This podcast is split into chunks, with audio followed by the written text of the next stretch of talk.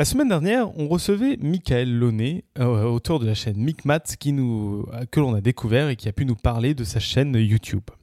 Michael a fait une thèse de mathématiques et bah, pour cette fois-ci, il a décidé de revenir pour nous parler de sa thèse. Donc vous êtes bien dans Podcast Science, l'épisode 233 et nous sommes le 13 octobre 2015. Bienvenue!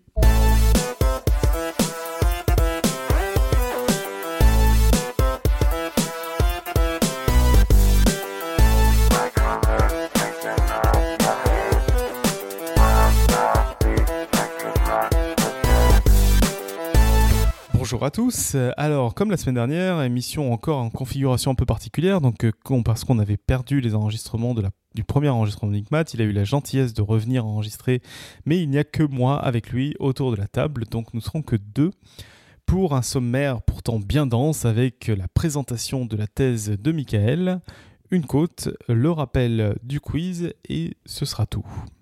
Et donc je propose tout de suite de commencer avec la thèse de Michael. Donc Michael, on t'écoute. Merci beaucoup. Euh, oui, donc je vais vous parler euh, du sujet euh, de ma thèse qui concerne un domaine des mathématiques qui est, vraiment très intéressant, vraiment passionnant à, comprendre et aussi par ses différentes applications et, les, différents domaines dans lesquels on peut le retrouver. Il s'agit du hasard renforcé. Alors, hasard renforcé, comme son nom l'indique. Euh, il s'agit de théorie des probabilités. On va essayer de, non pas de prédire des choses de façon certaine, mais plutôt d'étudier les probabilités que certaines choses se produisent. Euh, et euh, c'est le, hasard, les probabilités qui se trouvent dans tout ce qui est phénomène de prise d'habitude, en fait. Alors, pour comprendre ça, on peut prendre un petit exemple. C'est euh, imaginer que euh, vous venez de déménager et que euh, vous arrivez dans une ville que vous ne connaissez pas du tout, dans un quartier que vous ne connaissez pas du tout. et le premier jour, vous sortez de chez vous pour aller vous acheter, disons, une baguette de pain. C'est n'importe quoi. Hein. Vous, vous achetez ce que vous voulez, vous cherchez un magasin, mais on va dire une baguette de pain. Euh, et donc le premier jour, eh ben, vous sortez de chez vous, vous ne savez pas où il y a une boulangerie. Donc vous allez partir à gauche ou à droite, un peu au hasard, vous ne savez pas de quel côté euh, c'est le plus efficace, de quel côté la boulangerie la plus proche se trouve. Et puis euh, dès que vous allez arriver à un carrefour, vous savez toujours pas lequel il faut prendre, donc vous allez marcher un petit peu au hasard. Alors on va supposer que vous rencontrez personne du quartier pendant cette balade, il n'y a personne dans les rues à ce moment-là, parce que vous demandez à personne, vraiment vous, voulez vous débrouiller tout seul. Et, et, puis à un moment donné, vous tombez sur une boulangerie, comme ça, vous, vous achetez votre baguette de pain, vous rentrez chez vous. Et puis le lendemain, vous ressortez. Et là, euh, vous voulez encore acheter une baguette de pain, mais vous n'êtes plus totalement dans la même situation que la veille. Pourquoi? Parce que vous savez déjà où se trouve une des boulangeries du quartier. Alors, euh, deux options. Soit vous vous dites, ah, elle n'était pas trop loin, ça me va, ça me convient, je retourne au même endroit. Soit vous êtes un peu plus aventureux et vous vous dites, euh, ouais, je vais essayer de partir de l'autre côté, peut-être que j'en trouverai une plus proche, peut-être j'en trouverai une qui me paraît meilleure, voilà, ou différentes raisons. Et puis le lendemain encore, euh, vous allez acheter une troisième baguette de, de pain et vous avez euh, un peu plus de connaissances. Et puis plus le temps passe, plus vous connaissez bien votre quartier et euh, plus vous allez prendre vos petites habitudes. Et plus, quand vous sortez de chez vous, finalement, moins il y a de hasard dans votre comportement. quand je dis moins il y a de hasard, ça ne veut pas forcément dire qu'il n'y a plus du tout de hasard. C'est-à-dire que vous pouvez, selon votre humeur, changer aussi. Vous n'êtes pas obligé d'aller tout le temps dans la même boulangerie. Allez aller euh, un jour sur deux dans une boulangerie, un jour sur deux dans l'autre. Euh, peut-être qu'il y a certains jours où euh, vous allez vouloir aller à une boulangerie qui est un peu meilleure, mais, mais, qui est un peu plus loin. voilà, donc en tout cas, même si vous n'allez pas tout le temps dans la même boulangerie, en sortant de chez vous, vous avez une bien meilleure connaissance de ce que des options qui s'offrent à vous, et donc il y a de moins en moins, de moins en moins de hasard dans euh, le processus, dans votre processus de prise de décision. Euh, et donc c'est ça euh, qu'on va appeler du hasard renforcé, c'est quand plus on avance dans le temps, plus on a tendance à reproduire, disons, des choses qu'on a déjà faites avant. C'est-à-dire que si, par exemple, le premier jour, vous êtes allé à une boulangerie en prenant un grand détour alors qu'il était possible d'y aller plus rapidement, eh bien ça, vous ne le ferez plus jamais si vous décidez d'aller à cette boulangerie-là, eh ben, finalement, euh, vous prenez systématiquement le chemin le plus court pour y aller. Euh, donc voilà le genre de phénomène, disons, qu'on a envie de modéliser, le, genre de phénomène euh, qu'on trouve, qui, est le phénomène de prise d'habitude. La question c'est comment est-ce qu'on va modéliser ça? Quel objet, quel type de modèle mathématique on va, on va utiliser? Alors en mathématiques, dès qu'on a un phénomène dans lequel il y a du hasard, on a plusieurs types d'objets, disons, qui nous permettent de créer du hasard. Un des plus classiques, c'est une pièce de monnaie qui va vous permettre de tirer à pile ou face. On lance et puis euh, une chance sur deux de, tomber sur pile, une chance sur deux de tomber sur face. Éventuellement, ça peut être de probabilités différentes, je sais pas, 40% sur pile, 60% sur face si la pièce est déséquilibrée. Toujours est-il qu'une pièce de monnaie, ça semble assez peu adapté pour ce genre de phénomène, parce qu'une pièce de monnaie, les tirages vont être ce qu'on appelle indépendants, c'est-à-dire que la pièce de monnaie, elle apprend rien du tout. Vous la lancez 100 fois de suite, le centième lancé, euh, elle n'a pas plus de connaissances qu'au euh, premier lancer. Une pièce de monnaie ne prend pas d'habitude, elle n'a pas de connaissances, elle, n'a pas de mémoire qui lui permet de retenir ce qu'elle a fait précédemment.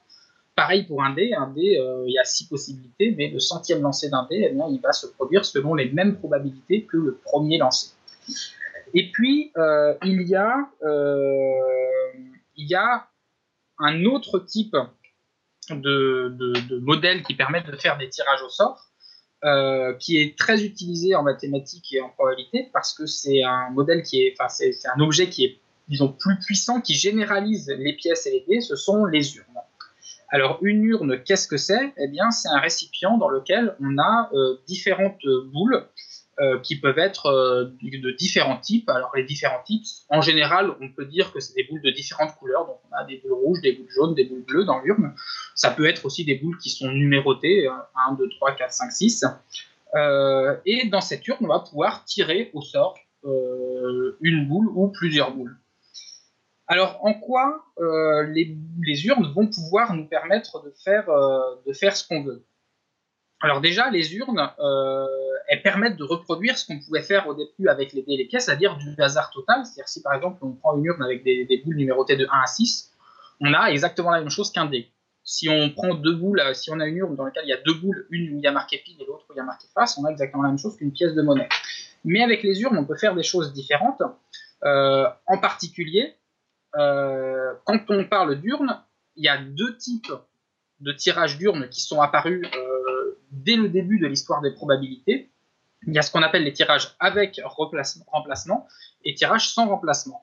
Euh, tirage avec remplacement, ça veut dire que quand on a une urne avec des boules, on tire une boule, on regarde sa couleur, par exemple, je viens de tirer une boule rouge, et je la remets.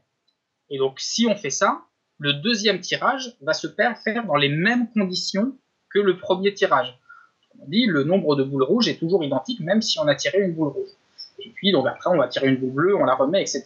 Donc, ces tirages-là vont être des tirages indépendants, c'est-à-dire comme pour la pièce monnaie et, comme euh, pour le dé, le centième tirage sera identique au premier. Mais là où ça devient intéressant, c'est le deuxième type de tirage qu'on peut faire avec les urnes, c'est les tirages sans remplacement. C'est-à-dire qu'on va tirer une boule d'une certaine couleur, on la regarde, par exemple elle est rouge, mais on la remet pas dedans. Donc on, l'écarte, euh, elle, elle intervient plus dans le processus.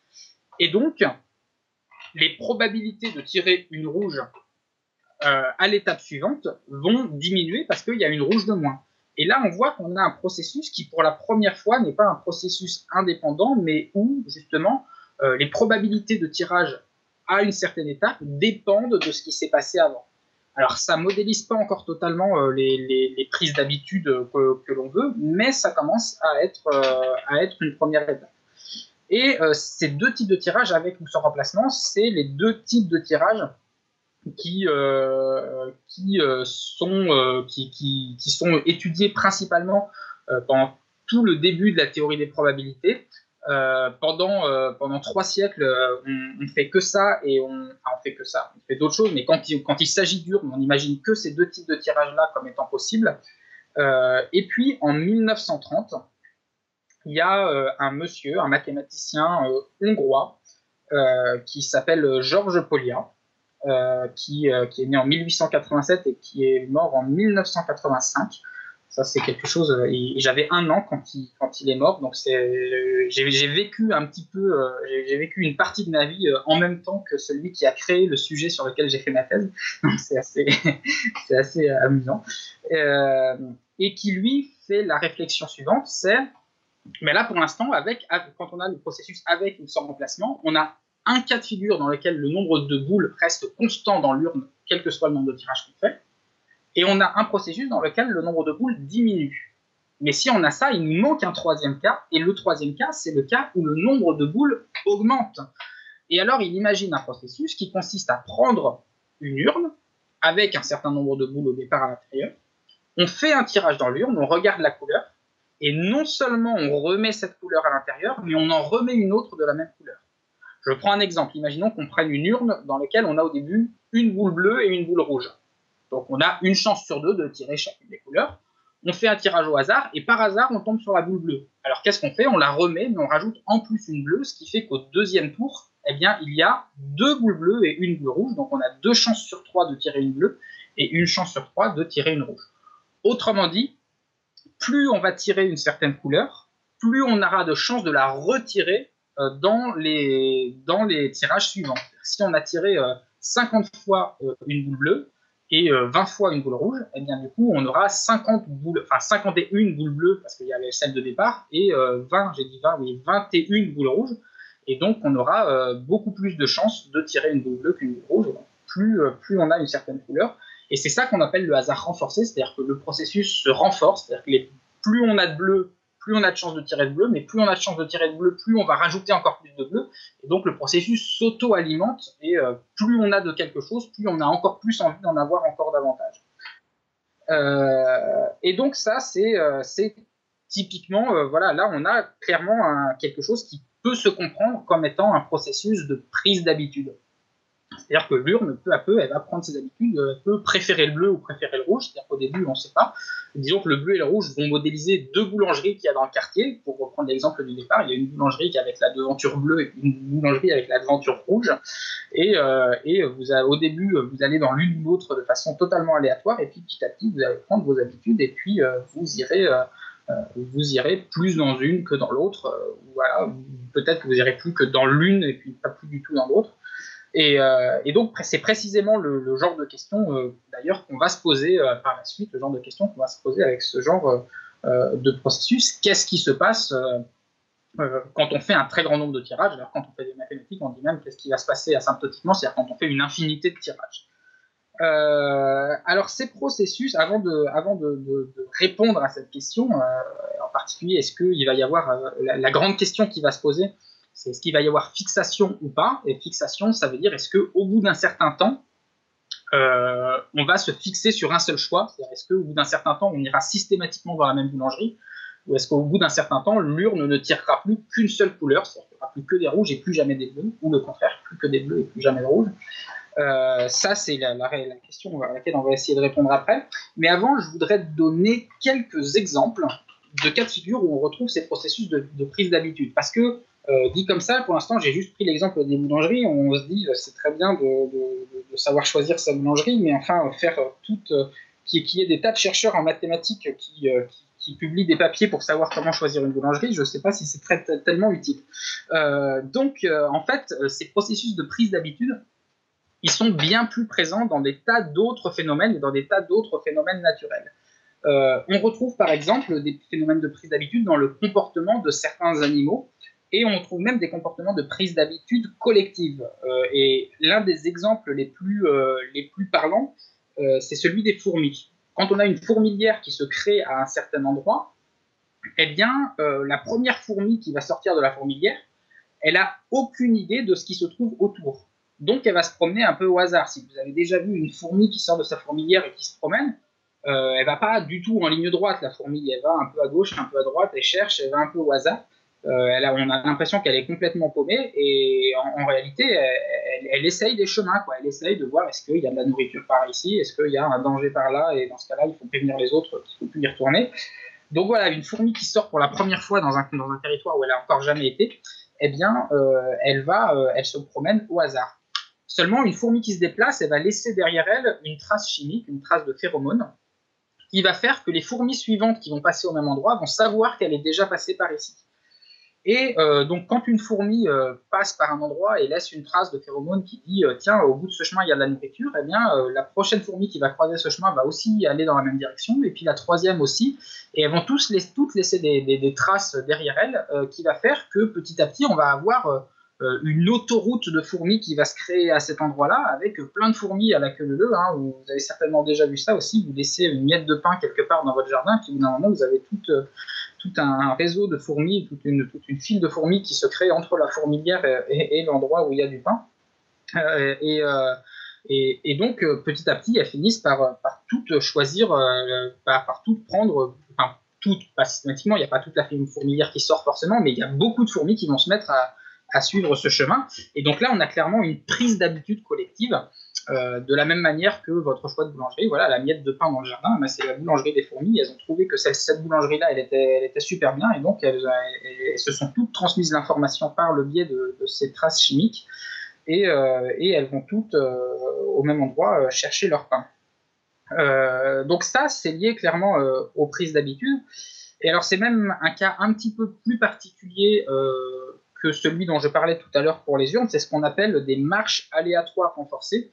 C'est-à-dire que euh, c'est pas, il n'y a pas seulement le choix entre euh, deux, euh, deux options, disons deux, deux, deux, couleurs de boule ou deux boulangeries, mais on est vraiment dans le cas où c'est vraiment tout un réseau de possibilités qui se crée. C'est-à-dire que petit à petit, tout autour de la fourmilière, on a, on a vraiment un réseau routier avec des grandes autoroutes, avec des petites routes qui s'écartent, avec des petits chemins très peu fréquentés tout autour.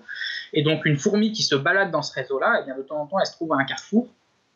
Et quand elle se trouve à un carrefour, eh bien, euh, elle, a le choix entre plusieurs pistes qui se croisent à cet endroit-là, et elle va avoir tendance à aller plutôt sur les pistes les plus empruntées, mais pas systématiquement. Donc il y a encore un petit peu de hasard, mais il y a, disons, un biais qui va faire que, euh, ça va s'auto-renforcer et qui va faire qu'on va avoir plutôt tendance à renforcer les chemins qui ont déjà été euh, beaucoup suivis. Et donc là encore, le genre de questions qu'on va pouvoir se poser sur ce type de, réseau de fourmis, c'est est-ce qu'au bout d'un moment donné, le, réseau, le réseau routier, le réseau des, pistes des fourmis va se, fixer sur un réseau donné et, et, va plus évoluer tout au long de la vie de la fourmilière, ou est-ce que finalement, si on regarde une fourmilière à un temps T et qu'on revient deux ans après, les autoroutes auront changé de place et les, petites routes aussi. Est-ce que le réseau routier reste fixe? Si on regarde pour l'humanité, est-ce que euh, les, autoroutes qui, sont, qui se trouvent en France actuellement, est-ce que si on revient dans 1000 ans, euh, ce sera les mêmes autoroutes ou pas? Euh, Je ne sais pas. Ça, on, a vu au cours de l'histoire qu'il y, a, souvent des, pistes, disons, qui correspondent à certains chemins géographiques qui sont plus favorables que d'autres, qui, sont souvent, qui sont souvent gardés par l'humanité au cours des temps. puis il y en a d'autres qui varient beaucoup plus. Donc euh, voilà le genre de, phénomène qu'on peut avoir, euh, le genre de phénomène qui correspondent à, des prises d'habitude. Euh, d'ailleurs, j'ai oublié de le citer tout à l'heure, mais le tout premier article de Georges Polia, quand il a introduit son phénomène, le, principe de ces urnes avec ces processus aléatoires renforcés, lui, il a, fait ça pour modéliser les épidémies. effectivement, la propagation d'une épidémie, ça, suit aussi des processus de hasard renforcés. Euh, dans le sens où plus il y a de gens qui sont malades, plus il y a encore plus il y a de chances pour qu'une autre personne tombe malade. Euh, donc euh, voilà, plus il y a de malades, plus il y a de gens qui tombent malades, plus il y a de gens qui tombent malades, plus il y a de malades. donc ça s'auto-renforce et encore une fois, on peut se demander qu'est-ce qui se passe Est-ce que au bout d'un moment toute la population sera malade ou est-ce qu'il va y avoir une certaine proportion?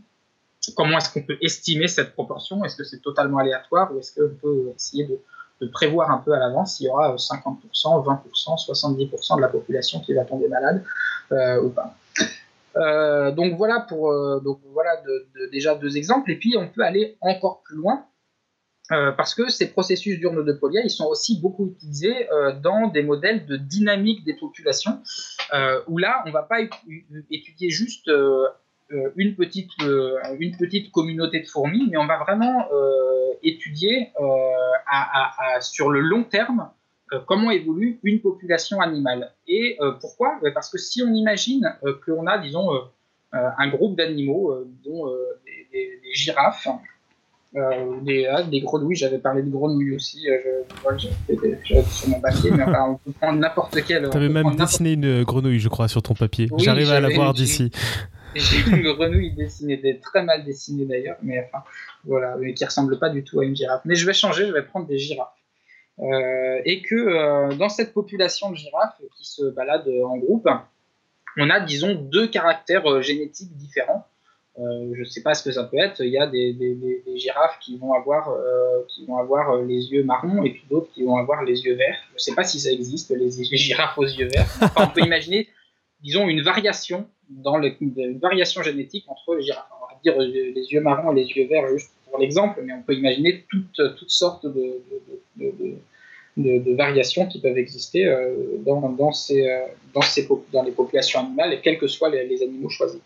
Euh, si euh, on regarde comment on va évoluer, et on va supposer aussi que il n'y a pas d'avantage sélectif, c'est-à-dire que les, il n'y a pas plus d'avantage à avoir les yeux marrons qu'à avoir les yeux verts pour une girafe.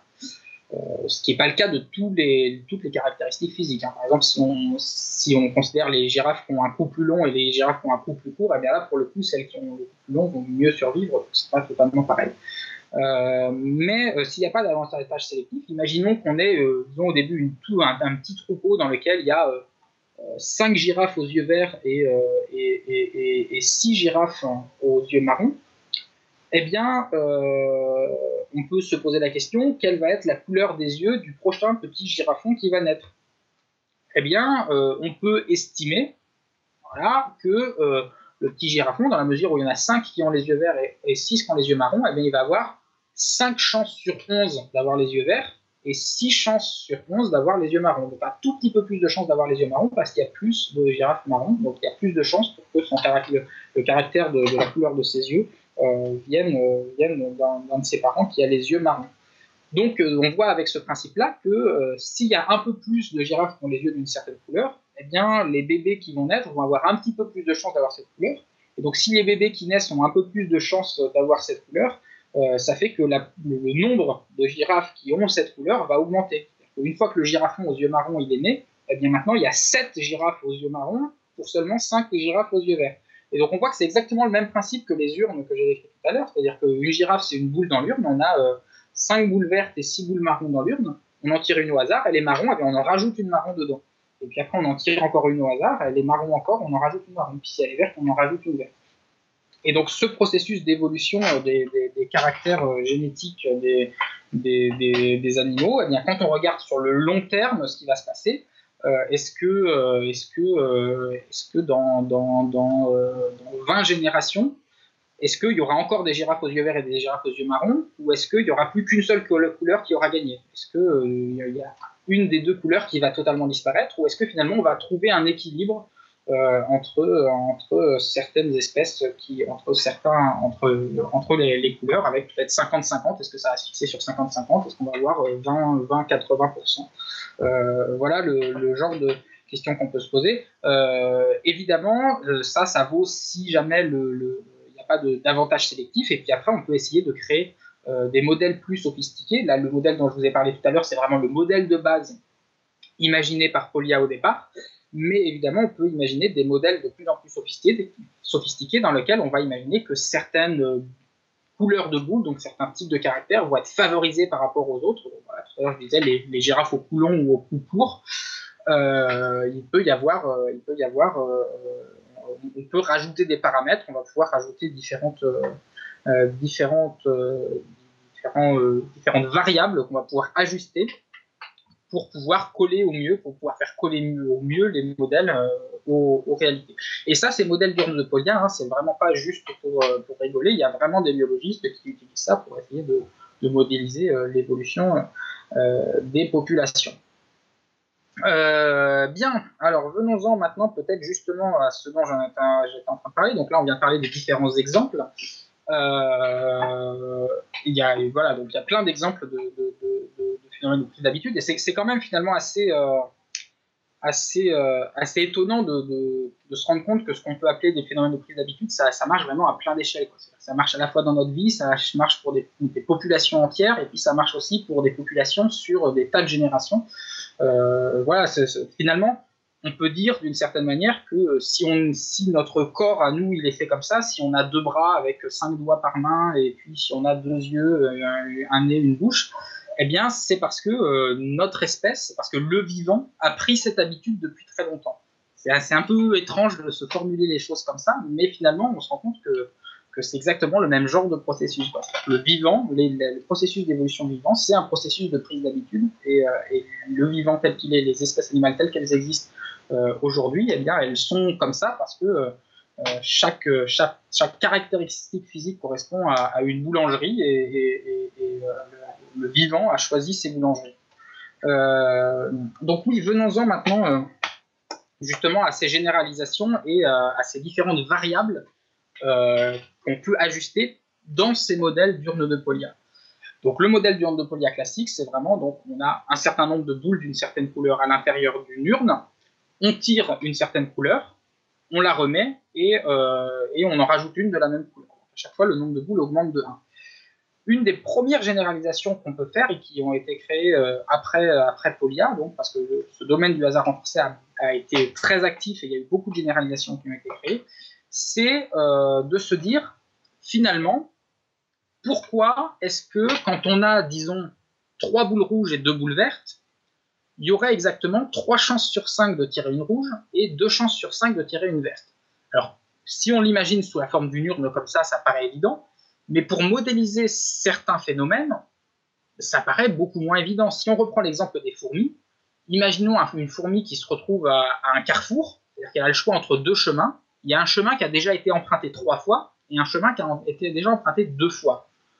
Qu'est-ce qui ferait que la fourmi prendrait sa petite calculatrice et se dirait Ah tiens, celui-ci a été pris trois fois, celui-ci a été pris deux fois, donc je vais avoir exactement trois chances sur cinq de prendre celui qui a été pris trois fois et exactement deux chances sur cinq de prendre celui qui a été pris deux fois. En fait, euh, ça, paraît euh, totalement artificiel de dire les choses comme ça. On peut se dire simplement que la fourmi a plus de chances de prendre le chemin qui a été pris trois fois que celui qui a été pris deux fois, mais dans quelle proportion Il n'y a aucune raison de penser que c'est exactement proportionnel au nombre de fois où ça a déjà été emprunté. Donc c'est pour cette raison qu'on va introduire ce qu'on appelle une suite de renforcement qui d'une certaine manière va biaiser les probabilités de choisir telle ou telle, euh, euh, telle, ou telle couleur dans l'urne ou tel ou tel chemin pour la fourmi ou tel ou tel caractère génétique dans les populations de girafes. Euh, et pour ça, on va choisir donc une suite de nombres. Donc on va prendre un exemple.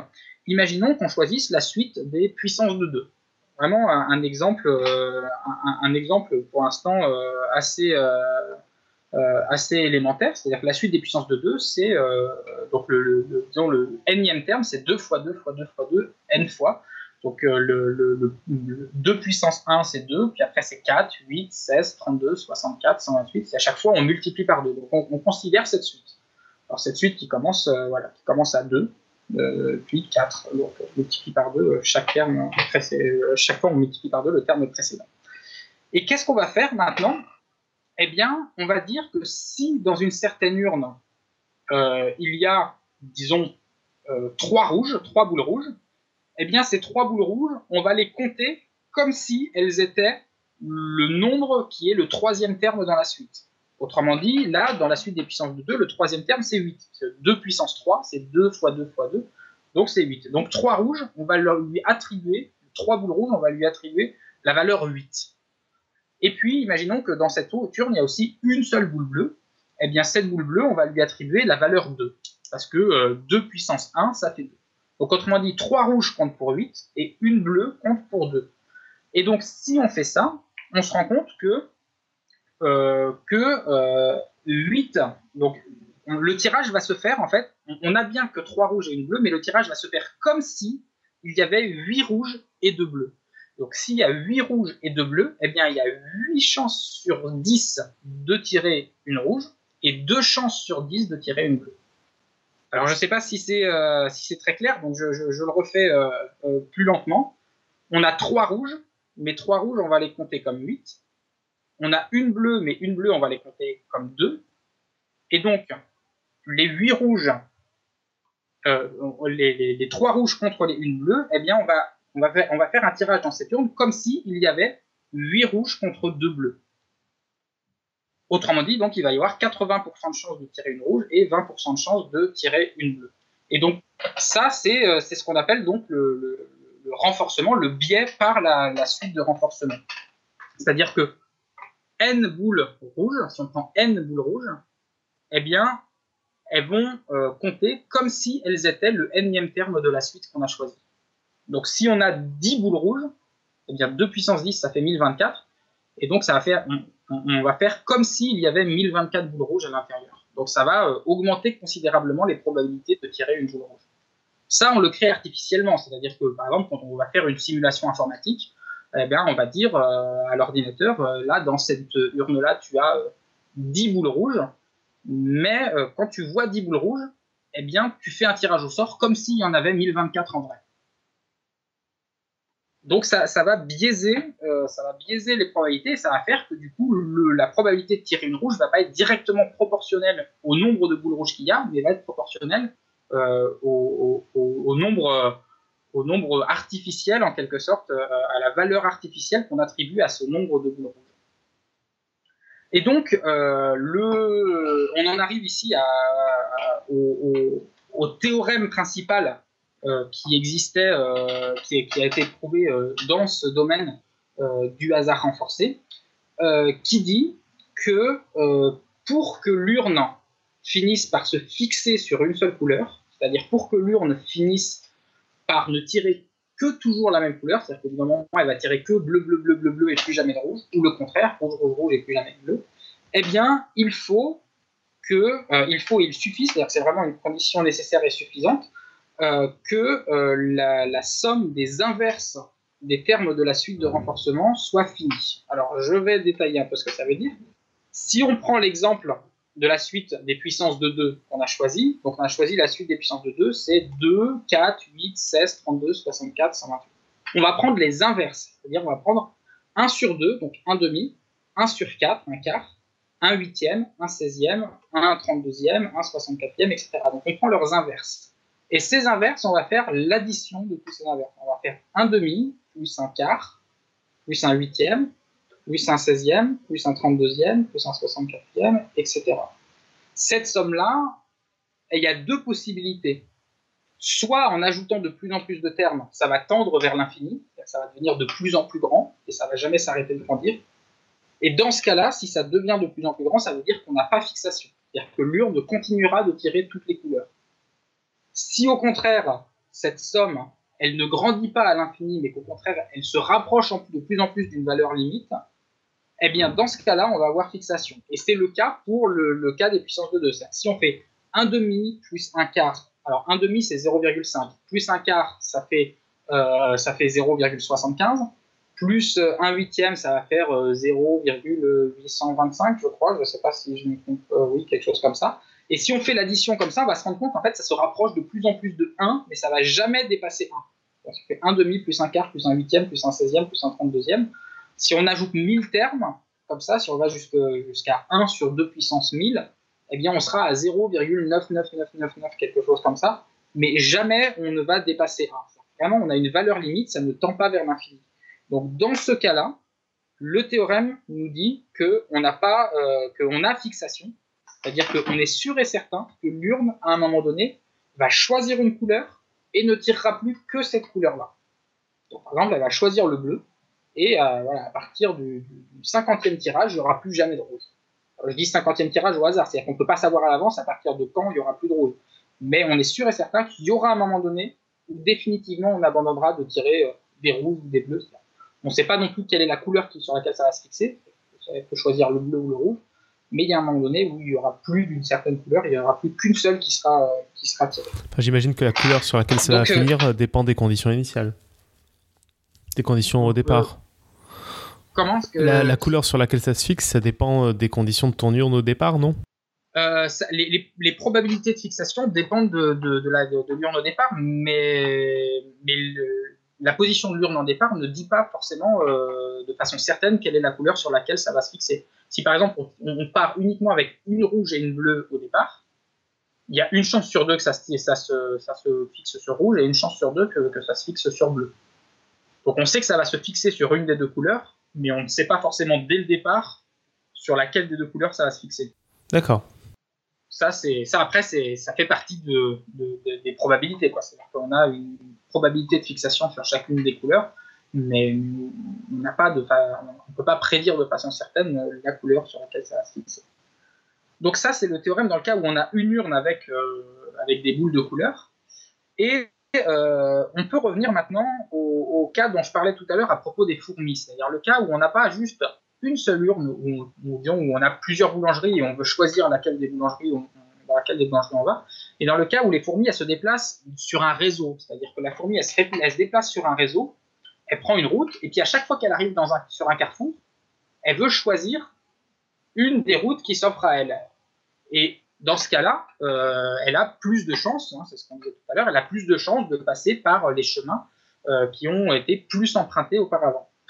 Euh, dans ce cas-là, on peut se demander ce qui se passe et on peut aussi se poser la question quelle est la probabilité de fixation, c'est-à-dire quelle est la probabilité pour qu'au bout d'un moment, une fourmi choisisse toujours la même route? C'est-à-dire qu'il y a des routes qui vont être essayées au départ et puis finalement, au bout d'un moment, on va toujours choisir la même route.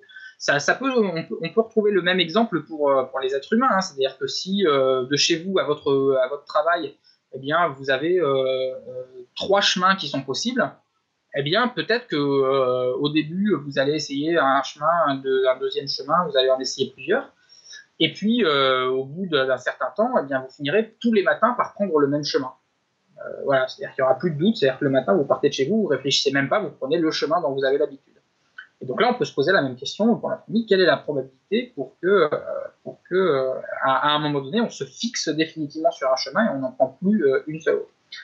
Alors, c'est assez dans la mesure de, étant donné ce qu'on vient de dire juste avant, euh, on peut penser que la condition de fixation sur un graphe, comme ça, sur, quand on fait des marches aléatoires renforcées, euh, c'est la même que la condition de fixation pour une seule urne.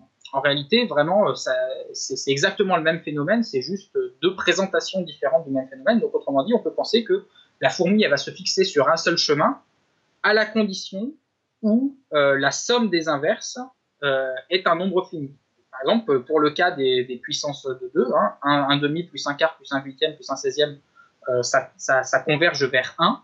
Donc si jamais euh, on choisit cette suite de renforcement, eh bien, on va arriver à la conclusion que la fourmi va bien, bel et bien se fixer sur, sur, un seul sur un seul chemin. Si on modélise une fourmi avec cette suite de renforcement, on va en arriver à cette conclusion-là. Eh bien, en réalité, euh, ce résultat-là, eh bien, c'est encore une conjecture. Donc, ce résultat qui dit si la somme des inverses est finie, alors forcément la fourmi se fixe, c'est encore une conjecture. On sait démontrer euh, plusieurs choses. Euh, on sait démontrer que si la condition, donc la somme des inverses est finie, est vérifiée, alors forcément, soit la fourmi se fixe sur un seul chemin, soit elle finit par tourner en rond sur un cycle de longueur impaire. C'est-à-dire qu'elle va se créer un triangle de trois routes. Il y a trois routes qui vont de la première de A à B, la deuxième de B à C, la troisième de C qui revient à A. Et elle va tourner en rond sur un triangle, par exemple, ou sur un pentagone à cinq côtés, ou sur un heptagone à sept côtés, sur euh, voilà, un truc impair.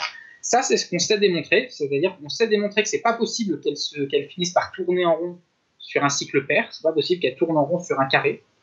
Euh, c'est pas possible non plus qu'elle finisse par se promener sur un, sur un graphe de type, euh, de type arbre, c'est-à-dire où elle va faire des allers-retours en repassant par, en, repassant par différents carrefours, euh, en repassant plusieurs fois par le même carrefour, mais en choisissant pas le même chemin à chaque fois. par contre, on ne sait pas démontrer que ce n'est pas possible qu'elle fasse un, un triangle. Le triangle, pour l'instant, c'est un cas qui est conjecturé comme n'arrivant pas, mais on ne sait pas le démontrer. C'est-à-dire que la conjecture, c'est finalement, la conjecture, c'est elle se fixe sur une seule arête, elle se fixe sur un seul chemin, mais on ne sait pas démontrer euh, de façon certaine que c'est le cas. Donc cette conjecture, elle s'appelle la conjecture de Selke, et euh, c'est une conjecture sur laquelle j'ai cherché pendant euh, les six premiers mois de ma thèse, et puis avant de me rendre compte que c'était un peu trop compliqué pour moi.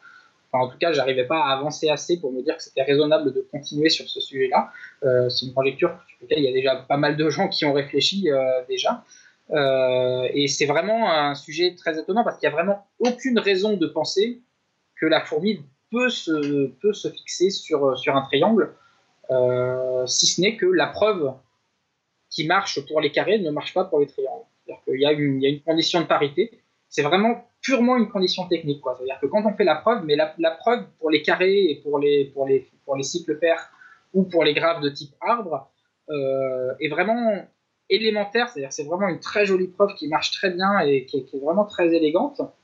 Et puis quand on veut l'appliquer au triangle, vraiment, il y a juste une petite... C'est vraiment une condition technique qui fait que ça marche pas, mais il n'y a aucune condition profonde qui va faire, qui, fait penser que, que c'est possible d'avoir un triangle. vraiment, puis même quand on fait des simulations informatiques, on voit jamais une fourmi qui tourne, qui tourne en triangle. Ça, ça, se produit vraiment pas et, vraiment il n'y a aucune raison. Et puis euh, j'imagine qu'on essaie de le forcer et on n'y arrive pas quoi. Ouais ouais voilà c'est ça. C'est-à-dire qu'il y a vraiment un nœud technique là qu'on ne sait pas qu'on sait pas passer quoi. C'est vraiment ça devient très complexe d'un seul coup. Euh, voilà, il y a, quand même des améliorations qui se font, c'est-à-dire qu'on sait le démontrer pour certains, certains types de suites de renforcement, mais pas tous. Après, ça rappelle, euh, ça rappelle quand tu dis c'est un détail technique, euh, ça rappelle plein de problèmes mathématiques, ou genre sur les nombres premiers, où on arrive à le montrer pour les, pour les nombres multiples de 2, 3, 5, pour les nombres qui sont d'une telle forme, mais il en reste toujours 3, 4 qui traînent. Qui, Ouais, et c'est ouais, ouais, exactement ça, quoi. C'est exactement ça. Et il y en a 3-4 qui traînent, mais pour les 3-4 qui traînent, on est vraiment, enfin, tous les gens qui travaillent sur ce sujet sont convaincus que ça marche quand même pour ces nombres-là. Mais c'est juste la faute, C'est juste, juste qu'on est désarmé, quoi. Voilà, on est désarmé. Techniquement, il y a, techniquement, il y a toujours un truc qui bloque, euh, quel que soit le chemin par lequel on passe. D'accord. Donc voilà, donc euh, cette conjecture, s'il y a des, des, chercheurs, des futurs chercheurs, euh, des, gens qui font des études de maths et qui veulent un joli problème sur lequel plancher quand, quand, ils font de, la recherche, voilà, la conjecture de Selke, c'est vraiment un, joli problème un joli problème qui reste, qui reste ouvert, qui reste à démontrer. Et donc, il, euh, arrive des moments où euh, on décide en milieu de sa thèse de se dire bon, bah, c'est plus un problème que. Enfin, je, change de problème, quoi. Ce sera pas un problème que je résoudrai. Ouais, voilà, c'est. Bah, oui. Disons que c'est toujours. Euh, c'est une décision à prendre qui est toujours un peu délicate parce que c'est toujours ça. C'est-à-dire que des fois, on ne sait pas à quel point on est proche d'un problème. Bon, ceci dit, là, c'est quand même un problème sur lequel il y a beaucoup de gens qui ont cherché avant moi, euh, qui ont eu des tas d'idées. C'est-à-dire qu'il y, a vraiment eu des. J'ai lu des papiers euh, qui, ont, été faits sur ce sujet-là où vraiment j'avais du mal à comprendre euh, ce qu'ils essayaient de faire et, et, je me disais, ouais, si, même en arrivant à ce niveau-là, ils n'y arrivent pas, il va falloir. J'avais vraiment l'impression d'être pas prêt d'avoir de, pouvoir, de pouvoir m'attaquer sérieusement au problème. Maintenant, voilà, on ne sait jamais. C'est-à-dire que des fois, il y a des problèmes personne n'a trouvé parce que personne n'a trouvé la petite astuce. Mais des fois, euh, voilà, il y a des problèmes on ne trouve pas. Puis après, à un bout d'un moment, on, se rend compte qu'en fait, il y a une preuve qui n'est pas si compliquée que ça. Mais juste, euh, il fallait y penser, quoi. Et, et c'est, donc, euh, Ouais, et, puis il arrive souvent que qu'on trouve euh, une solution. Euh, c'est même quelque chose que je trouve euh, Cédric Villani expliquait pas trop mal dans son bouquin, que la, la solution arrive à des moments où on est un peu dépité, voire même on se dit bon bah là ça marchera vraiment pas quoi. Enfin je sais que dans, dans son bouquin là, le, le, théorème, je sais plus comment il s'appelle, le théorème vivant, il y a un moment où il, raconte qu'il était presque à arrêter et que c'était juste avant le moment où finalement il trouvait la, la clé de, de, de, son de son problème quoi. Ouais, bah Donc c'est ce que tu dis, ouais. Peut-être que si j'avais continué, j'aurais trouvé la solution une semaine après. Finalement, tu vas y passer la semaine prochaine et tu verras que non, c'est bon, c'était pas le cas. ouais, ouais, voilà. Non, mais voilà, c'est ça. On sait jamais exactement, mais bon, il y a quand même des indices des fois qui font qu'on se rend compte que on est, on est, quand même relativement loin et que c'est plus qu'un détail, euh, Ouais, et puis il y a, y a, plus d'un mathématicien, par exemple, pour prendre un, exemple inverse, qui est mort en, en, en étant persuadé qu'il arriverait avant la fin de sa vie à démontrer le théorème de Fermat, par exemple. Oui, voilà, c'est ça. Après, euh, c'est le risque. Quoi j'aurais pu passer 4 ans de ma thèse à essayer de démontrer ça, et puis au bout de 4 ans, me rendre compte que j'avais rien fait. Quoi. donc c'est aussi un peu un pari. Euh. Et ça, pour, pour la curiosité des thèses en maths, euh, ça se passe comment typiquement? Tu, tu en as parlé dans ta thèse de tout ce travail euh, que tu as fait qui a, qui a abouti à rien du tout? J'en ai sur ce sujet-là en particulier, euh, je ne me rappelle même plus si je l'ai évoqué ou pas. Si je l'ai évoqué, c'est vraiment dans, un ou deux paragraphes parce que j'avais vraiment pas grand-chose là-dessus.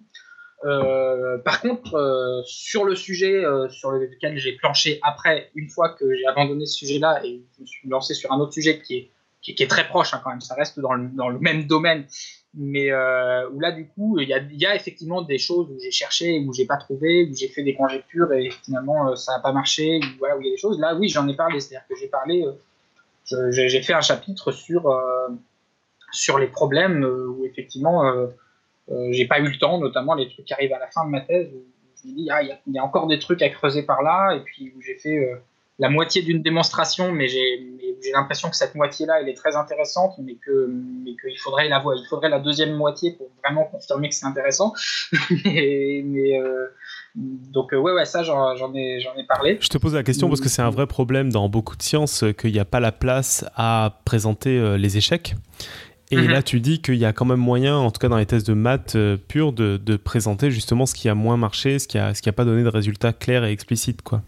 Oui, voilà, mais c'est quand même, euh, oui, c'est toujours intéressant parce que, parler de ce qui marche pas, ça permet aussi de faire en sorte que d'autres gens n'essayent pas euh, ce qui ne marche pas. C'est-à-dire que des fois, des, théorèmes disant ça, ça marche pas, ça peut être un théorème intéressant. Enfin, ça dépend ce qu'on dit, ça marche pas. C'est-à-dire que des fois, euh, des fois, on peut juste essayer de démontrer un résultat et, et on n'arrive à rien, c'est-à-dire qu'à la fin, on ne sait même pas si le résultat il est vrai ou il est faux. Ou alors, des fois, on essaye de démontrer un résultat et puis on arrive à la conclusion qu'il est faux ou qu'il est probablement faux. Ou alors, on arrive à la conclusion que telle technique précisément ne peut pas, euh, ne peut pas euh, répondre à cette question-là. Que par exemple, tel axiome n'est pas suffisant pour décider euh, si cette réponse est, juste ou, si cette, cette, proposition est vraie ou fausse. Dans ce cas-là, on peut disons, l'échec peut devenir un théorème. Un théorème négatif, mais un théorème quand même qui peut se démontrer. On peut démontrer pourquoi, on peut démontrer par un théorème que ça marche pas. Il y, a, quand même, on peut quand même en tirer quelque chose. Après, c'est vrai que parler purement de euh, j'ai passé six mois à faire un truc, j'ai rien trouvé. Si on n'a pas un résultat qui dit j'ai pas trouvé parce que je me suis rendu compte que telle condition technique euh, n'était pas suffisante pour pouvoir le démontrer. Euh, si vraiment c'est juste que j'ai rien trouvé et, et, je sais pas pourquoi j'ai pas trouvé. Euh, ça c'est difficile. C'est plus dans le sens voici ce que j'ai essayé quoi. Ouais ouais oui oui oui ça ça ouais non mais c'est vrai que ce serait ce serait bien de pouvoir faire ce genre de choses.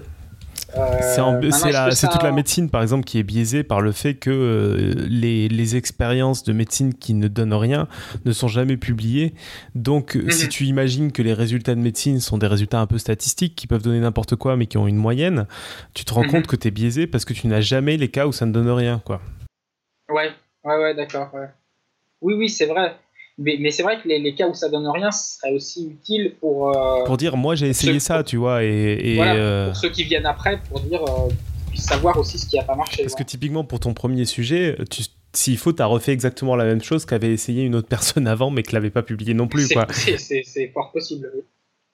Et ceci dit, ça fait aussi partie du processus d'apprentissage. Bien sûr, ouais. C'est-à-dire que effectivement, j'ai passé six mois peut-être à refaire des choses que d'autres avaient fait avant moi, mais en même temps, euh, je ne pouvais pas m'attaquer sérieusement au problème sans avoir refait cette démarche. C'est-à-dire que si j'avais juste lu un papier dans lequel ceux qui l'ont fait avant moi avaient juste écrit euh, on a essayé, c'est pas possible, ça aurait pas été aussi enrichissant pour moi que vraiment de le refaire et d'échouer aussi à mon tour. C'est-à-dire qu'à un moment donné, il faut, aussi vivre, l'échec pour, euh, être, pour, aussi être capable de, débloquer certaines choses et de, et de repartir sur de nouvelles idées et de, de, stimuler l'imagination sur la façon de faire autrement. mais c'est quelque chose qui est vraiment très difficilement descriptible, quoi, ouais, qui n'est pas forcément facile à, écrire. Et, et je ne sais pas si, si, on faisait voilà, comme ça des, des récits de recherche, est-ce que ce serait vraiment lu? Est-ce que ça servirait à quelque chose? Euh, euh, J'en sais rien, j'en sais rien. Euh, c'est pas c'est pas évident, ouais, parce que je pense quand même que, des fois, euh, c'est nécessaire de refaire les erreurs que d'autres ont déjà fait avant pour vraiment s'imprégner du pourquoi l'erreur est, utile, pourquoi l'erreur euh, arrive à ce moment-là. Enfin voilà, en tout cas, euh, j'ai arrêté au bout de six mois ce sujet. et, donc, donc, ça reste un sujet qui est ouvert et, je ne saurais jamais si j'aurais fini par refaire tomber ce sujet euh, je, continue à penser que, que non, mais peut-être c'est pour m'auto-rassurer. Euh, peut-être aussi c'est parce qu'il y a des gens qui continuent à chercher et qu'il n'est toujours pas tombé depuis 300. Mais, euh, mais, mais voilà. Et ouais, et donc alors peut-être pour finir, maintenant je parle de ce que j'ai vraiment fait. Parce que finalement, pour l'instant, c'était une introduction. Alors c'était une introduction, c'était voilà, c'était le, contexte, c'était le contexte du hasard renforcé, comment ça, a été introduit et, ce que les, ce qui avait déjà été fait euh, euh, avant que je commence ma thèse. Euh, et donc moi j'ai cherché, enfin, le, titre de ma thèse c'est urne interagissante, urne au pluriel, c'est-à-dire que j'ai considéré un cas de figure où on a plusieurs urnes et où les urnes peuvent interagir, mais pas tout le temps. C'est-à-dire qu'on a, disons, trois urnes, et, euh, à chaque tour, euh, le cas classique, c'est que chaque urne va euh, agir indépendamment, c'est-à-dire que chaque urne se comporte exactement comme une urne individuelle telle que j'ai décrit avant. C'est-à-dire qu'on tire une boule, on regarde sa couleur, on, en remet une autre de la même couleur dedans. Seulement, de temps en temps, avec une certaine probabilité qu'on détermine à l'avance, par exemple, on se dit, dans 5% des cas, à, chaque, tour, à chaque nouvelle boule qu'on veut rajouter, on tire euh, au hasard, et euh, dans 5% des cas, une fois sur 20 euh, donc, eh bien, on décide que la boule qu'on va rajouter dans l'urne, au lieu de la tirer dans elle-même, on va la tirer dans une des autres urnes. Et dans ce cas-là, voilà, si par exemple on a une, urne où il y a 99% de, bleu et, 1% de rouge, on peut s'imaginer qu'on a on a de fortes chances de tirer une bleue, mais si on tombe sur ce cas où on va tirer dans une urne à côté, eh bien peut-être que l'urne d'à côté elle a beaucoup plus de rouge et qu'en fait on peut quand même tirer une rouge. Euh, et ça, ça peut modéliser aussi des cas. Euh, alors tout à l'heure on parlait de la dynamique des populations avec les girafes. Si on imagine qu'on a euh, plusieurs troupeaux de girafes qui évoluent dans la savane et qu'ils se croisent de temps en temps, eh bien la plupart du temps ces troupeaux ils se reproduisent entre eux et il n'y a pas de, flux de gènes. Et puis, euh, de temps en temps, hop, ils se croisent, et puis il y a une reproduction qui se produit qui va faire qu'il y a une caractéristique qui va passer euh, d'un troupeau à l'autre, et puis hop, ils se séparent, ils partent chacun dans leur direction. Et donc, euh, voilà, de temps en temps, on peut avoir une caractéristique qui va passer d'une urne à l'autre, d'un troupeau à l'autre. C'est quelque chose qu'on trouve aussi quand on étudie les, les, langues. C'est-à-dire que si on regarde les langues qui sont parlées sur la planète, eh bien finalement, qu'est-ce que c'est une langue? C'est aussi un phénomène de prise d'habitude. C'est-à-dire que quand on, quand on parle euh, si on parle le français ou si on parle l'anglais ou si on parle n'importe quelle autre langue, eh c'est parce que euh, depuis euh, très longtemps, nos ancêtres ont inventé des nouveaux mots et puis petit à petit, il y en a certains qui ont disparu, qui n'ont pas été adoptés, puis il y en a d'autres qui au contraire se sont répandus. Les gens se sont dit il est très utile ce mot, euh, donc on va le reprendre. Et donc petit à petit, collectivement, euh, toute une communauté, tout un groupe, toute une population va décider d'adopter tel mot, puis tel mot, puis tel mot, et puis tout ça accumulé finit que, collectivement, on prend l'habitude de parler une certaine langue. Et seulement, de temps en temps, bah, il y a des voyageurs qui vont ici ou là. Alors maintenant, il y en a de plus en plus, mais euh, voilà, autrefois, ça, des voyageurs, il pouvait y en avoir un peu moins, ça pouvait être plus, ponctuel. entre des, des, lieux de la planète éloignés. Et de temps en temps, il y a des mots qui vont euh, passer d'une langue à une autre. on a euh, là, comme ça euh, des transferts. on a dans la langue française des certains mots qui viennent de l'anglais, de, monde, de, du chinois, je ne sais pas, je, dis au hasard, je dois bien y avoir quelques mots qui doivent venir du chinois, je n'ai pas d'exemple en tête, mais on doit pouvoir en trouver. Voilà, du japonais, oui, effectivement. Voilà. Donc de temps en temps, comme ça, on a, on a, des transferts. Et alors, là, euh, quand on veut modéliser ce genre de choses, moi, les modèles que j'ai utilisés, c'est des modèles qu'on peut utiliser, qu'on appelle en général en, mathématiques des toy models, c'est-à-dire des modèles jouets, c'est-à-dire des modèles qui permettent de, comprendre certains phénomènes qu'on a dans ce genre de configuration, où on a des urnes qui interagissent, où on a différents phénomènes de prise d'habitude avec des échanges de temps en temps mais euh, ce n'est pas encore des modèles qui sont assez puissants pour pouvoir vraiment décrire précisément et quantitativement euh, ce qui se passe. Mais cependant, ça, voilà, ça permet de faire apparaître un certain phénomène, et en particulier, euh, le théorème principal de ma thèse traite du cas justement où on a un renforcement qui est, qui est exponentiel. Donc exponentiel, ça veut dire, comme je disais tout à l'heure, la suite des puissances de 2 ou des puissances de 3 ou des puissances de quelque chose. Et euh, dans ce cas-là, eh on, voit apparaître un phénomène euh, assez, euh, assez amusant, c'est qu'on a une couleur globale qui est adoptée par toutes les urnes, qui est la couleur majoritaire. Donc par exemple, on peut dire que c'est le bleu. Disons qu'à un moment donné, il va y avoir une couleur majoritaire qui va se dégager, qui va être le bleu, qui va faire que toutes les urnes vont tirer de temps en temps du bleu. par exemple, on pourrait imaginer, si on prend le, cas des langues, que qu'il s'agit de la langue anglaise. C'est-à-dire que l'anglais, c'est actuellement une langue qui est, considérée comme une langue un peu internationale. Et je pense que la plupart des langues dans le monde ont quelques mots qui sont, euh, qui sont adoptés de l'anglais et il n'y a, pas, ou de, moins en moins, et ça a tendance à disparaître, des mots où y a des langues où il n'y a aucun mot anglais euh, qui, est, qui est utilisé. Euh, donc on a comme ça une couleur globale qui apparaît. Et une fois que cette couleur globale est décidée, eh bien, les urnes vont se diviser en deux catégories. On a certaines urnes qui vont totalement euh, se convertir à cette couleur, c'est-à-dire des urnes qui, au bout d'un moment, ne vont euh, plus tirer que cette couleur-là. Donc on va avoir un certain nombre d'urnes qui vont tirer plus que du bleu, et puis plus aucune, autre couleur à partir de ce moment-là. Et d'autres urnes qu'on peut appeler les urnes dissidentes qui vont euh, de temps en temps tirer du bleu, comme ça. Toutes les urnes de toute façon tirent de temps en temps du bleu, mais aussi vont tirer une autre couleur, c'est-à-dire vont choisir leur couleur personnelle. Euh, et qui va être la couleur majoritaire dans elle-même. Par exemple, euh, il peut avoir une urne qui va décider que sa couleur à elle, c'est le rouge, et donc cette urne, elle va avoir par exemple 90% de boule rouge et 10% de boule bleue. La, la, couleur qui est globalement majoritaire va être minoritaire dans cette urne-là en particulier.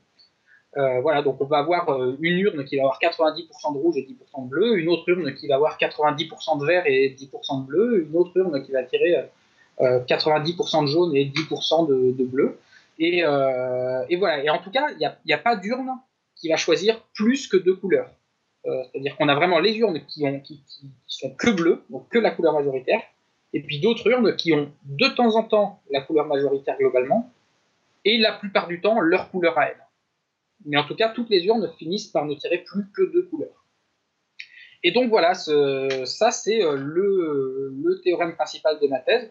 Pour ceux euh, qui veulent euh, plus de détails techniques, euh, ils peuvent chercher. Hein, elle se trouve sur Internet, la, thèse, et donc il y a une description exacte de, quelle est la proportion de. Là, j'ai dit 10%, 90%, mais quelle est la proportion exacte de, de, bleu et de rouge, enfin de la couleur majoritaire globalement et de la couleur majoritaire localement. et puis savoir quel est le nombre maximum, c'est-à-dire qu'on a aussi un nombre maximum d'urnes dissidentes possibles. Euh, si par exemple, euh, je peux donner juste un exemple, si euh, s'il y a sept urnes et que et que, et que la probabilité d'interaction, c'est-à-dire la probabilité de, faire un flux de, de, boules d'une certaine couleur d'une urne à une autre, elle est de, de 10%, c'est-à-dire que dans 10% des cas, il y a un flux il y a une interaction entre les urnes. Eh bien, dans ce cas-là, il peut y avoir au plus 4 urnes dissidentes. Donc voilà. Et donc là, le théorème donne une description précise de euh, combien il peut y avoir d'urnes dissidentes en fonction euh, des différents paramètres euh, qu'on a choisis. Donc, voilà ce, ce, théorème-là qui, permet voilà, de, non pas de modéliser précisément quantitativement ce qui va se passer dans les phénomènes comme celui des langues ou comme celui des, flux de gènes quand on a des populations de girafes ou n'importe quel autre animal qui se croise, mais qui permet quand même de rendre compte du fait qu'on a des caractères locaux qui se fixent, et puis certains petits caractères qui vont, euh, qui vont, se, qui vont, euh, qui vont se transmettre et qui vont se conserver et qui vont, euh, qui vont définir, disons, un socle commun pour toutes les populations, donc pour toutes les urnes. Voilà, cette couleur majoritaire que j'ai appelée bleue dans, dans cet exemple-là. J'ai dit bleu, hein, mais c'est n'importe quelle couleur. C'est-à-dire que quand on, commence le processus, on ne sait pas à l'avance quelle va être cette couleur majoritaire. Ça peut être le bleu, ça peut être le rouge, ça peut être le jaune. On ne sait pas quelle va être la couleur majoritaire qui va se décider, mais forcément, il va y en avoir une qui va se décider. Donc voilà, pour, euh, je crois que je vais m'arrêter là pour cette présentation. Euh, euh, donc voilà, j'espère vous avoir convaincu que c'est un sujet passionnant. Et encore une fois, c'est un sujet sur lequel il y a vraiment de, des, très jolis, des très jolis problèmes qui se dégagent, beaucoup de, beaucoup de, problèmes ouverts qui restent, beaucoup de choses, beaucoup de, choses qui restent à trouver. Donc euh, pour moi, c'est vraiment euh, pour, euh, pour, des, pour des mathématiciens en herbe, des jeunes mathématiciens qui, veulent, qui veulent se lancer dans un, dans un sujet, le hasard renforcé de manière générale, que ce soit ce modèle dont je viens de parler ou plein d'autres modèles qui fleurissent un peu partout, il y a vraiment des très jolies choses à faire. D'accord. Bah ouais, c'était très intéressant, surtout d'un sujet dont on se douterait pas qu'il soit aussi intéressant et qu'il y ait autant de choses à dire. Merci. Euh, on avait une question dans la chatroom de Neo 2500 qui demande s'il y a un rapport avec les martingales.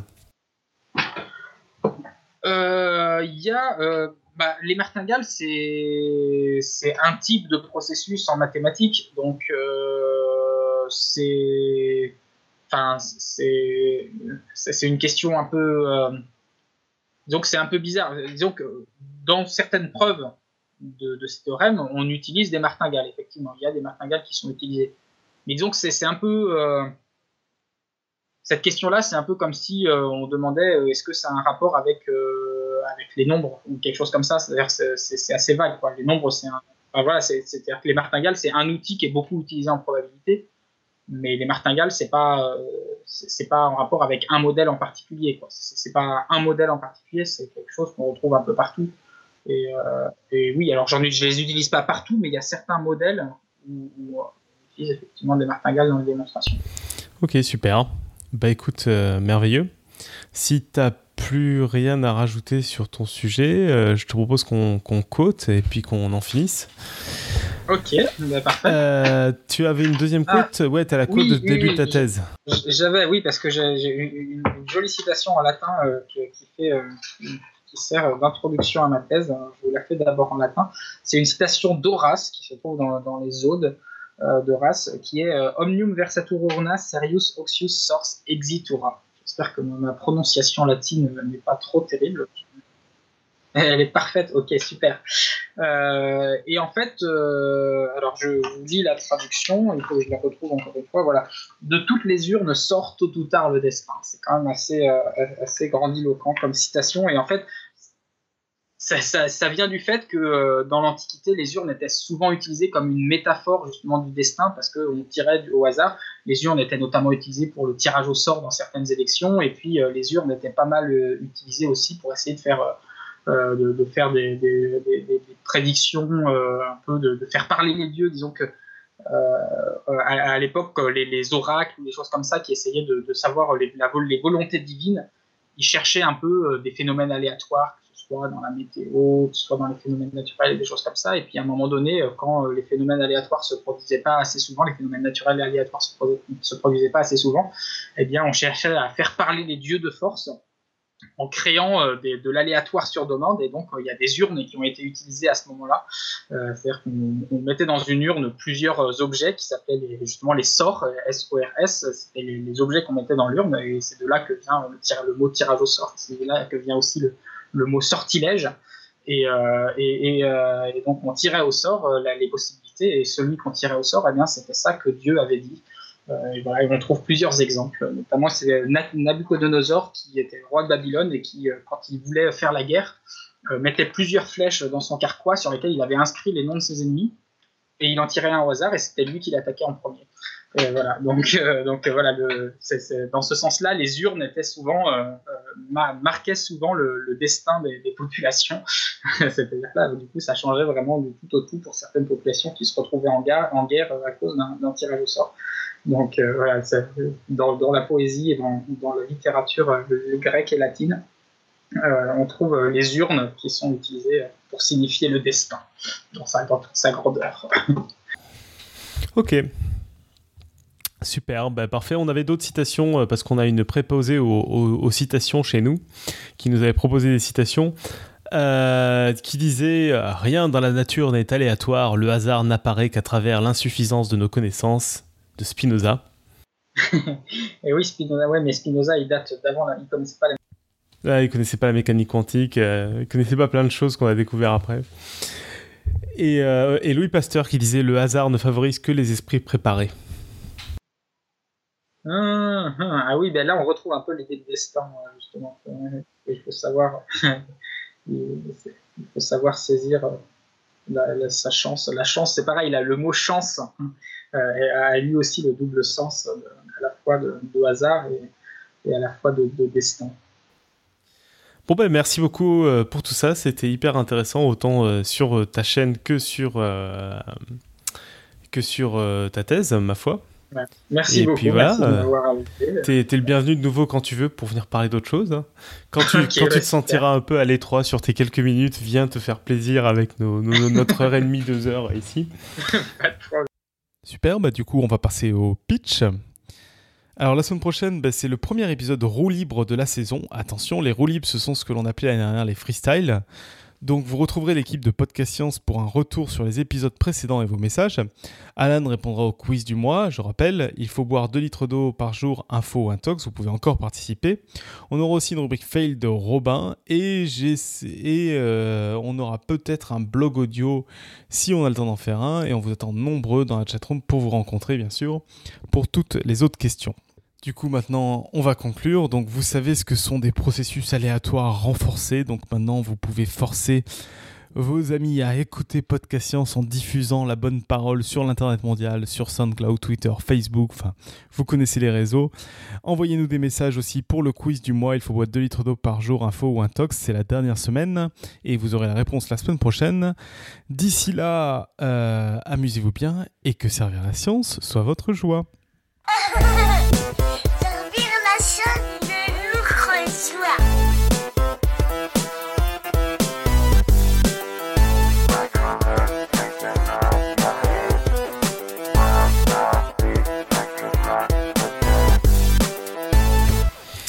Bon ben super, merci Michael. En fait, tu, tu as été plus que parfait parce que là j'ai deux épisodes comme s'il n'y avait pas eu de problème quoi. Génial. Ouais, hein, c'est top. vraiment, vraiment parfait. Donc je vais, je vais rajouter un début, une sur fin. Sur la partie de ma thèse, j'ai même été encore, euh, ça, ça a été ouais, je pense que ça a été mieux. Et puis même l'interview, ce qui est un peu dommage, c'est qu'il n'y avait pas tout le monde, mais je pense que ça a été, ça a été pas mal aussi. Enfin, je pense que c'est très bien. Ça devrait être euh, mais vous devriez refaire ça avec vos prochains invités. Volontairement rater le, premier pour les obliger à en faire une deuxième fois, c'est mieux. Là. Mais David, la plupart du temps, c'est très compliqué de les avoir. Euh, et donc là, on a, beaucoup de chance que tu sois capable de revenir. Mais euh, c'est vraiment la première fois que ça nous arrive, surtout avec un invité. Quoi. Encore entre nous, on s'en fout, quoi, mais alors avec un invité, c'est un peu la mort. Non, mais pas de problème. Voilà. Bon, bah, c'est chouette, écoute.